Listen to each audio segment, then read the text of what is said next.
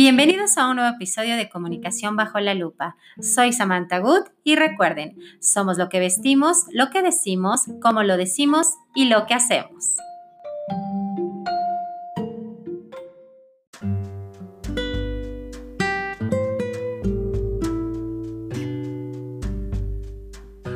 Hola, ¿cómo están? Muchas gracias por acompañarnos en este primer episodio en donde vamos a hablar del tema relacionado con Chumel Torres, un tema muy sonado y polémico durante los últimos días. Tiene que ver con la comunicación, con la estrategia, con la desinformación y eso lo vamos a platicar hoy. ¿Hasta dónde eh, podemos llegar? ¿Qué presión puede llegar a generar un comentarista, un influencer en redes sociales? Para tener efectos en, la política y en la sociedad en general. Entonces, hoy hablaremos de esto. Para los que no están informados de qué estoy hablando, les voy a hacer un pequeño resumen de lo sucedido. Muy bien. Chumel es este personaje que les acabo de comentar y que aparece en plataformas diversas para exponer su contenido.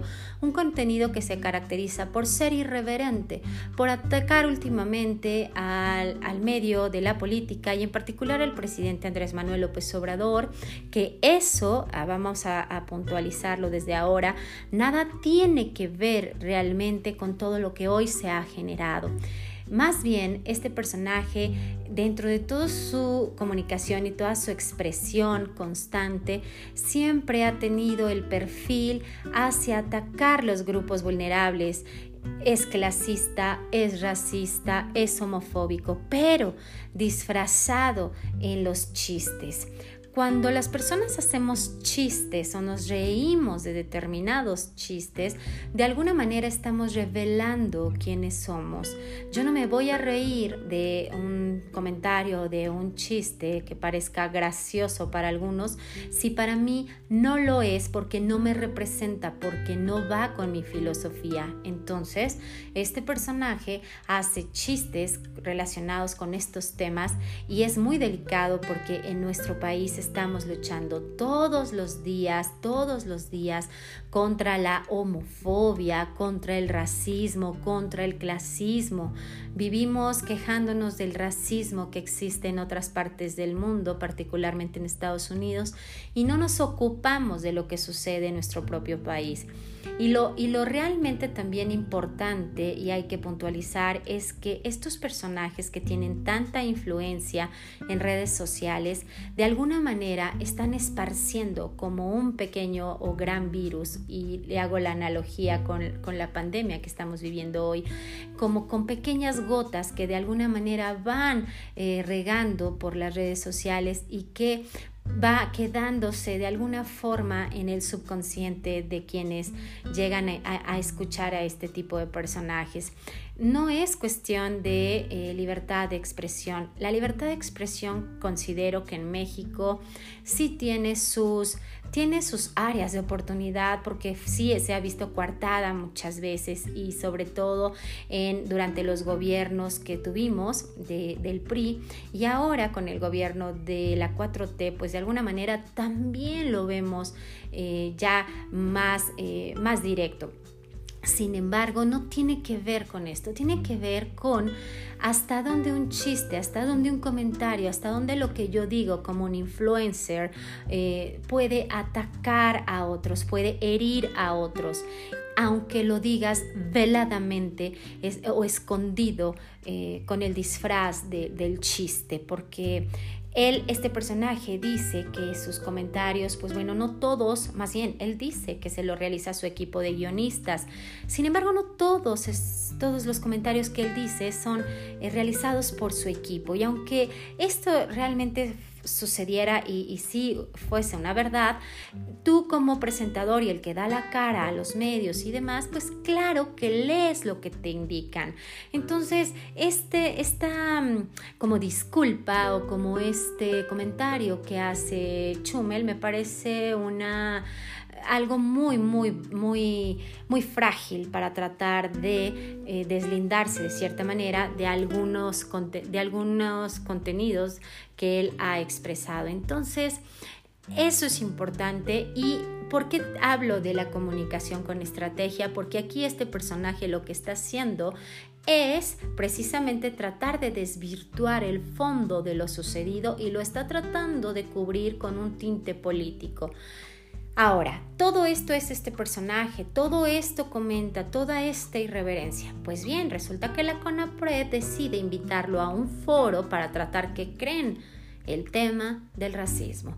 Allí hay una incongruencia en la comunicación. Bajo ningún em, sentido yo comprendo el hecho de esta invitación a este personaje a un foro tratando este tipo de temas y mucho menos de una institución que defiende a los grupos vulnerables, es decir, la CONAPRED. Claro que todos o la gran mayoría de las personas en redes sociales, pues bueno, se expresaron en contra de esta invitación y de esta decisión y el poder mediático, bueno, pues tuvo sus consecuencias y este foro fue cancelado. La primera dama también se expresó y dijo que cómo era posible que la CONAPRED y realizara esta invitación a este personaje. Y también hay un trasfondo. ¿Por qué? Porque este personaje no es querido en lo absoluto por el gobierno, mucho menos por la primera dama o por Andrés Manuel López Obrador, porque Chumel se expresó de una forma muy desagradable en contra del hijo menor de edad del presidente. Que allí volvemos a lo mismo. ¿Hasta dónde yo puedo llegar a, a expresarme y atacar? ¿A quiénes? ¿Por qué? Yo puedo atacar al gobierno, al presidente, a su esposa, pero siempre con un argumento, no nada más de una forma ligera. Y este tipo de influencers y de comediantes que se dicen ser comediantes, Pocas veces tienen un argumento sólido y lo disfrazan de lo frágil, de lo sencillo, de lo que podría gustar y de lo que de pronto en redes sociales puede tener 21k de likes. Entonces, realmente hay que saber qué consumimos y ver más allá de lo que a simple vista parece ser. También este personaje refleja mucho de lo que se vive en las altas en, las clases altas de nuestro país. Y tan es así que hoy, pues claro, todos estos grupos conservadores son los que salen a defender a este, a este presentador, a este youtuber. ¿Por qué? No lo hacen por casualidad, recuérdenlo. En la política nada es casualidad. Entonces ellos están colgando de todo este mar de información o de desinformación para ponerse una estrellita. Y la realidad es que no es por defender las causas o por defender la libertad de expresión, sino por conseguir eh, un efecto positivo en lo que ellos representan, es decir, el clasismo, el racismo, la homofobia, de una manera muy velada. Afortunadamente, la gran mayoría de la población en México tenemos ya un sexto sentido trabajado y podemos identificar quién está haciendo eh, o manejando la información de forma estratégica, claro, pero en el sentido negativo. Allí hubo un gran, gran em, momento desafortunado de este personaje. Y la realidad es que ni siquiera, aun cuando es consciente, porque es consciente del efecto que, que se generó con todo este movimiento, aún sigue burlándose de la situación.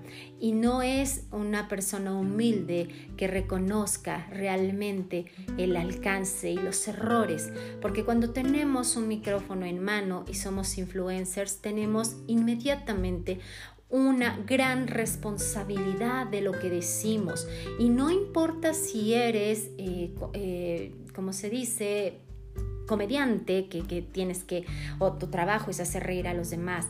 En la comedia también se debe de trabajar la estrategia, la comedia con estrategia y la comedia inteligente, no la comedia fácil, la comedia burda, esa, esa no. Entonces, cada quien consume lo que mejor le, le, parezca. Nada más les digo, hay que aprender a ser un poco más, eh, todavía más eh, observadores y escoger qué es lo que queremos llevar hacia nuestra vida, qué consumimos y a quienes hacemos grandes, a quienes hacemos o les damos el poder de hacer y deshacer en redes sociales. Un like, si yo le doy un like a algo, de cierta manera estoy representando un poco o mucho de la filosofía de lo que allí viene eh, inmerso en ese, en ese mensaje o en esa forma de expresión. Entonces, pues bien, espero que les haya gustado eh, esta, este análisis del caso de Chumel y me encantaría escuchar sus comentarios para que podamos retroalimentarnos todos. Que tengan una excelente y muchísimas gracias por escucharme. No se pierdan el próximo episodio. Que estén muy muy bien.